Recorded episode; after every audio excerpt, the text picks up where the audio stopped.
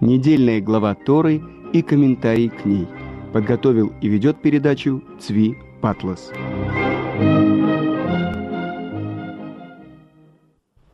Итак, сегодняшняя наша глава называется Ваидханан. Слово это означает «просил». В нашей недельной главе говорится о молитвах Моше, который просил у Творца, чтобы отменен был приговор и дали ему войти в святую страну Израиля. Но отказывает Творец Моше, и это как раз слова увещевания Моше еврейскому народу. Говорится о том, что Моше предупреждает евреев, что будет с ними, если они откажутся от соблюдений предписаний Тары. И также в нашей главе Ваидханан повторяется то, что сказано было в главе Итро о даровании Тары, десять заповедей, и именно в этом месте говорится о самой главной молитве евреев Шма Исраэль. Но начнем читать нашу главу. Ваидханан эль Ашем баэт аи леймур. И умолял я Творца в то время, говоря, «Владыка, Господи, ты начал показывать рабу твоему величие твое и крепкую руку твою. Дай перейду я и посмотрю на эту землю добрую, которая за Ярденом, на эту гору прекрасную и на Ливанон. Итак, мы с вами находимся в начале главы, где Муше просит Творца дать ему перейти эту землю.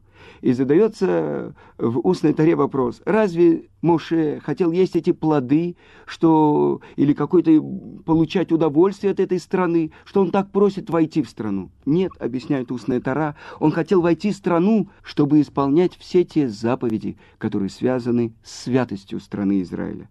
И Но Творец не дает ему войти в страну, и говорит, за то, что ты ослушался меня, не, не войдешь в страну. Но взгляни на нее и посмотри. И сказано, что Моше были показаны все пределы страны Израиля, все показаны все поколения, которые будут на ней. Пророчески он видел все то, что произойдет за всю историю э, нашего пребывания в стране Израиля. И, но за всю нашу историю, вы знаете, первый храм простоял 420 лет, а второй 410, всего 830 лет и вот сейчас, наша новейшая история, вы знаете, совсем немного лет мы находимся здесь. А в основном мы находимся в России, мы находимся среди других народов. И что же то, что хранит еврейский народ в рассеянии? Прочитаем то, что предупреждает, о чем предупреждает нас Тара. Что будет, если мы отойдем от указаний Творца? И вот говорится так, когда же родятся у тебя сыновья, и сыновья у сыновей, и долго прожив на земле, вы развратитесь и сделаете изваяние какого-либо образа, и сделаете зло перед глазами Творца, то призываю свидетелю вам сегодня небо и землю, что совершенно сгинете вы скоро с этой земли, в которую переходите через Иорден для наследования ее не пробудете много времени на ней и непременно будете истреблены. И тогда оказывается, что нет надежды у еврейского народа, и продолжает Творец, и рассеет вас Ашем по народам, и останетесь малочисленными между народами, куда и уведет вас Ашем. И что будет там? И будете там служить богам, сделанным руками человеческими, из дерева и камня, которые не видят и не слышат, и не едят, и не обоняют. О чем говорится? Вы знаете, что христиане поклоняются распятию, а святыня мусульман находится в Мекке, особенный камень, который обязан каждый правоверный мусульманин э, посетить Мекку и обойти этот камень. Так что мы будем служить, э, мы станем э, идолопоклонниками, мы станем христианами, мы станем мусульманами? Нет. Но то, что вы будете служить тем, кто поклоняется камню и дереву, объясняет Раш, тем самым вы как бы будете унижать имя Творца. И это то, что будет, когда рассеет вас Творец между народами. Но что произойдет дальше? Оттуда же искать станешь Господа Бога твоего, и найдешь, если будешь искать Его всем сердцем твоим и всей душой твоей. И мы знаем, что в нашей новейшей истории, где впервые э, евреи начали возвращаться к Творцу – Последняя наша история после войны Йом-Кипура, которая кончилась здесь в 1973 году. Я помню, как э, в 70-е годы, э, где-то в 78 году я был на первом своем уроке иврита, а уже через полгода я уже сидел на первом уроке в Москве, э, тайно на квартире мы собирались, и это был первый урок Хумаша, пятикнижие с Раш. И после этого я помню, как был у меня мой первый сидур, и я помню, как я на протяжении последних шести лет, что я жил в России, я еще не знал всех букв, но я приходил в синагогу, я открывал сидур, я находил букву алиф и открывал и находил букву бет, и это была моя молитва. Так вот среди всех народов, куда забросит тебя Творец, будешь искать Творца. Почему я, человек с высшим театральным образованием, приходил в синагогу? Я помню, когда я оказался в Биробиджане и пришел туда в синагогу, я был десятый. Евреи меня спрашивали, может быть, ты приехал из Израиля? Может, ты приехал из Америки? Нет, я сказал, я московский еврей. Что-то тянуло. Сердце подсказывало, что там мне нужно искать. И это то, что сказано в Таре, это то, что сказано в нашей главе. И дальше перечисляются все десять заповедей, которые слышали евреи с горы Синай, с некоторым уточнением, с некоторым изменением, потому что это их пересказывает Моше, повторяет их, это Мишне Тора. И после десяти заповедей тот отрывок, который мы называем Шма Исраэль. Итак, читаем в Таре. Шма Исраэль, Адуинай Элохейну, Адуиной Эхад. Слушай, Израиль, всесильный наш, всесильный Ай один. Шма Исраэль. Эти слова сопровождают еврея всю его жизнь, с самого рождения.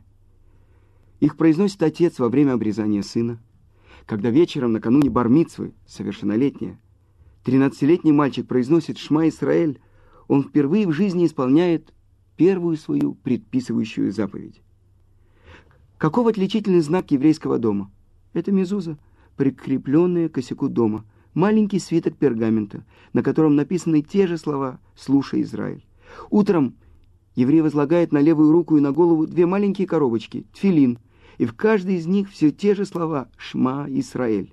И вечером перед сном, и в минуту опасности, и в час, когда еврей оставляет этот мир, он снова и снова повторяет все те же слова «Шма, Израиль», «Ашем Элокейну», «Ашем Ихад». Что же это такое – Шма Исраэль. Молитва, пароль, символ веры. В чем важность этой заповеди?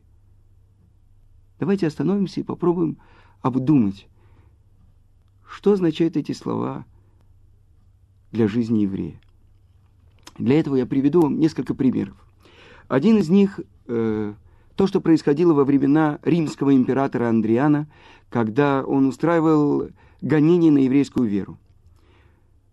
Тогда был схвачен Раби Хуцпит Метургеман. Он толковал народу Тору, потому и назвали его Метургеман, переводчик. И за это он был приговорен к смерти. Когда его вели на казнь, он был так прекрасен, что походил на ангела Всевышнего. Императору рассказали о его величии и великолепии и попросили его помиловать. «Сколько тебе лет?» — спросил Андриан у раби Хуцпита.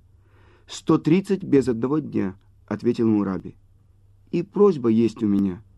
Подожди с моей казнью до завтра, пока не исполнится мне ровно 130 лет».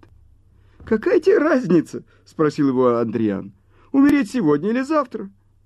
«Я хочу исполнить еще две заповеди», — ответил Раби Куцпит. «Какие же заповеди ты хочешь еще исполнить?» «Прочесть еще раз Шма Исраэль вечером и утром и принять на себя царство Творца его великое, грозное и единственное имя принять и провозгласить. Что же написано в Шма Исраэль? Сейчас мы остановимся. Вы должны знать, что э, заповедь, которую мы исполняем, чтение Шма утром и вечером, э, мы исполняем, читая три отрывка из Торы. В нашей главе приводится первый отрывок. В чем же смысл этого отрывка? В первом отрывке говорится о том, что у мира есть Творец – есть царь и повелитель, который ему управляет, и что он один. Произнося эти слова, еврей принимает на себя власть Творца, то, что называется «Оль Малхут Шамаем». А сейчас я прочитаю вам весь этот отрывок, первый отрывок, по-русски. «Слушай, Израиль, Ашем наш, Ашем один» и возлюби Господа Бога твоего всем сердцем твоим, и всей душою твоею, и всем достоянием твоим. И будут слова эти, которые я заповедую тебе сегодня на сердце твоем, и повторяй их сыновьям своим, и произноси их, сидя в доме своем, и находясь в пути, и ложась, и вставая. И повяжи их, как знак, на руку твою, и будут они украшением между глазами твоими, и напиши их на косяках дома твоего и на воротах твоих а сейчас остановимся и попробуем выяснить, что написано в каждой из этих строчек. Итак, Шма Израиль, слушай, Израиль. Слушай, что означает это? Услышь, осознай, положи на свое сердце. Но мы сказали, что может быть это молитва. Но если это молитва, тогда должно быть обращение к Творцу. Кому человек обращается? Слушай, Израиль. Что же это означает, это имя Израиль? Это прежде всего наш пратец Яков – но это и весь еврейский народ, и это каждый еврей в отдельности. Поэтому, когда я обращаюсь к... и говорю «Шма Исраэль», прежде всего я обращаюсь к самому себе. Меня зовут Цви, так что я говорю «Слушай, Цви, слушай, ведь ты один из еврейского народа. И самое главное, то, что находится в тебе, это твоя душа, это я обращаюсь к себе и говорю, напоминаю себе, слушай, Израиль, о чем? О том, что Ашем наш Ашем один. И сказано так в комментариях у пророка Цфани, сегодня Ашем один. Но все другие народы его не, при, не признают его единство. У них есть идолы, которыми они поклоняются. Но наступит время, и все народы будут призывать его имя, потому что сказано так. В тот день будет Ашем один, и имя его едино. Так говорит пророк Схария. И если мы посмотрим, как написано в Таре это слово «эхад», вдруг вы увидите, буква последняя «далит» большая, а в первом слове «шма» буква «айн» большая. И комментатор Пятикнижия Балятурим э, приводит э, из книги Зор, что две эти буквы составляют слово «эд», что же означают эти две буквы вместе? Эд. Что это означает? И я хочу привести вам отрывок из э, книги Равицка Казильбера, читая Тору. И вот то, что он говорит. Одна из загадок нашего мира – это существование еврейского народа. Он в меньшинстве. Бесчисленные враги пытаются уничтожить его. Он одинок, как овца среди 70 волков. Многие специалисты по еврейскому вопросу писали 100-150 лет тому назад, что через 100 лет евреев не будет. Ну вот прошло 100 лет и 150 лет, а еврейский народ существует. Это доказывает существование единого Творца, который поклялся, что еврейский народ будет существовать вечно. Слушай, Израиль, Господь Бог наш, Господь один. Но кто свидетель? Кто докажет это? Мы, еврейский народ, доказывает, доказываем это самим фактом нашего существования. И это говорит пророк Ишаяу. А вы мои свидетели, что я Бог. И действительно, если мы подумаем об этом, сколько происходит удивительных вещей в наших жизни, которые часто мы не замечаем. Но я хочу вам э, привести то, что Равыцкак э, приводит в своей книге, то, что было с ним – Следующая строчка из Шма говорит «И полюби Бога твоего всем сердцем твоим, и всей душой твоей, и всем достоянием своим». Что значит всем сердцем? Всеми помыслами сердца. И что значит всей душой, даже если забирают душу твою?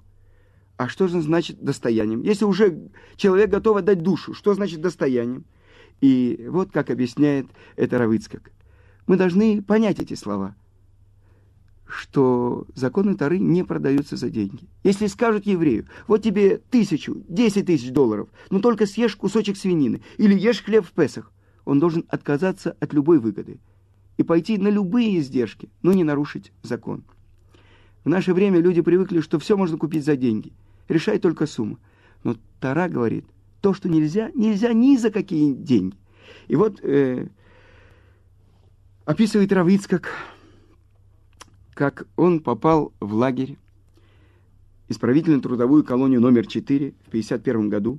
И когда привели его в лагерь, все мысли его были только о том, как бы не нарушить субботу. И когда меня привели в лагерь, двое заключенных меня спросили, «Ты аид? Ты еврей? Чем тебе помочь?» Я сказал, «Я еврей, и я не хочу работать в субботу». И один из э, тех людей, который меня спросил, Семен Семенович Лукацкий, сказал, хорошо, я помогу тебе, может, достану справку на эту субботу. Но на эту субботу Равыцкаку не пришлось получать справку. Он носил бревна, и Адой, э, тот, с кем он носил, молодой парень, который издевался над евреями, он прыгал по э, настилу, по которому они шли, и бревно упало и раздробило плечо Равыцкака. Он сказал, я был так рад, что если бы я заработал миллион долларов, я бы не так радовался, потому что сейчас я лежал в больнице, и мне не нужно было думать про субботу. Но через три недели его выгна... выписали на работу, и как раз это было накануне субботы. Я пытался соврать, что у меня еще есть боли, но бригадир спросил у врача, и тот сказал, раз выписал, значит выписал, может работать. И так как я уже много лет собираю разные истории про шма, недавно я встретился э, с одной женщиной с Украины, и она мне рассказала свою историю. История о Шма семьи Пастернак. Лее Ривке Пастернак было немного более 14 лет, когда началась война. 22 июня немцы перешли границу, а в начале июля уже были в Виннице. Вначале несколько дней обстреливали город. Мы прятались в погребе, вспоминает Лея Ривка. Папа всем говорил, Бог поможет, читайте Шма. Так мы сидели несколько часов. Наш сосед Хайм рассердился. «Ну что, шма, шма, надоело твое шмо. Вы как ходите, а я пойду домой кушать». Ушел, сел за стол кушать. Тут прямое попадание ни дома, ни Хайма. Гитлер и Макшма планировал сделать Винницу своей ставкой на Украине. Но он поставил условие, что не въедет в город, пока там останется хотя бы один еврей. После трех погромов в Виннице остались считанные семьи. И тут эсэсовцы объявили, что в Йом-Кипур все евреи должны собраться с вещами и деньгами на центральном стадионе. Кто не придет, тому смерть. И так все евреи ушли. А папа сказал, мы не пойдем, чтобы они все вместе с Гитлером пошли в баню. В Йом-Кипур еврей должен молиться, а не сидеть на стадионе. Сначала мы скрывались на чердаке, а в тот день прятались в сарае. Во дворе у нас стоя, стоял огромный сарай, и в углу его была э, дверь э, нужника. Украинские полицаи вместе с эсэсовцами шаровали по домам, ведь они знали, где живут евреи. Когда мы услышали их шаги, мы из сарая спрятались в нужнике, а двери сарая остались открыты. Папа, я, мама с моей сестрой и даже тетя, мы все стояли над, отрыт, над открытой дыркой этого нужника. Папа отвернулся и продолжил молитву Йом-Кипура. Он знал ее наизусть. Прошло еще несколько недель. Город прочесывали эсэсовцы. Мы прятались на чердаке, а потом спустились в квартиру, чтобы взять какие-то вещи. Вдруг как-то вечером на чердак постучали. Мы открыли. В дверях стоял полицай Микола. До войны он жил, жил у нас дома. Он дружил с нашим братом. Они вместе учились в институте. Делились всем. В первые же дни войны брат записался на фронт, а Микола стал полицаем. «Собирайтесь, берите все, я вас выведу из города». И вот мы пошли, ночь, он нас ведет, вокруг эсэсовцы, полицай ведет евреев. Понятно, значит убивать. Хайль Гитлер, Хайль Гитлер, так и вывел нас в лес. Там оставил.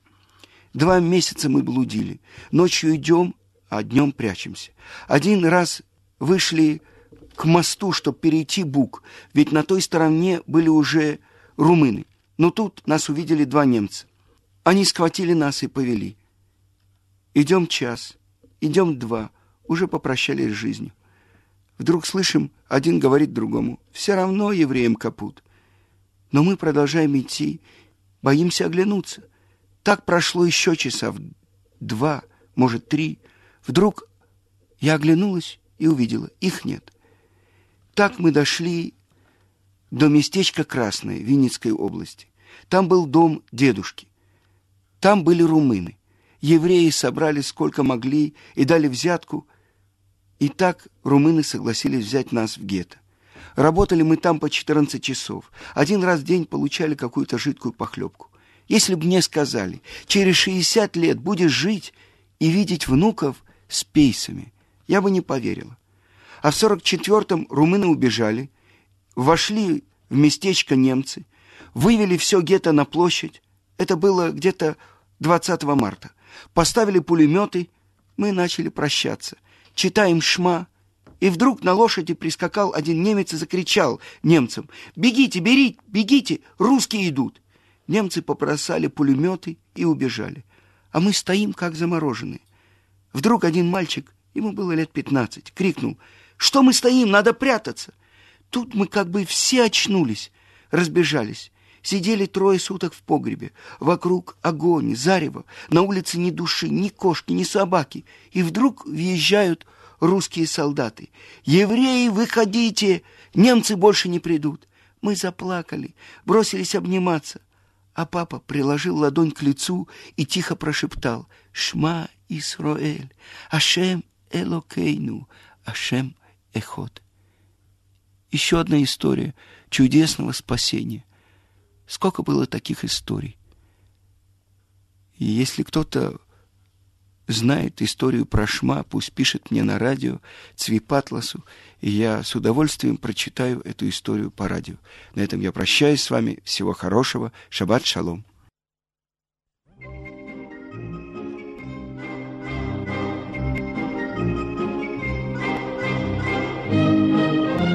Слушали передачу «Недельная глава Торы» и комментарии к ней. Подготовил и вел Цви Патлас. thank you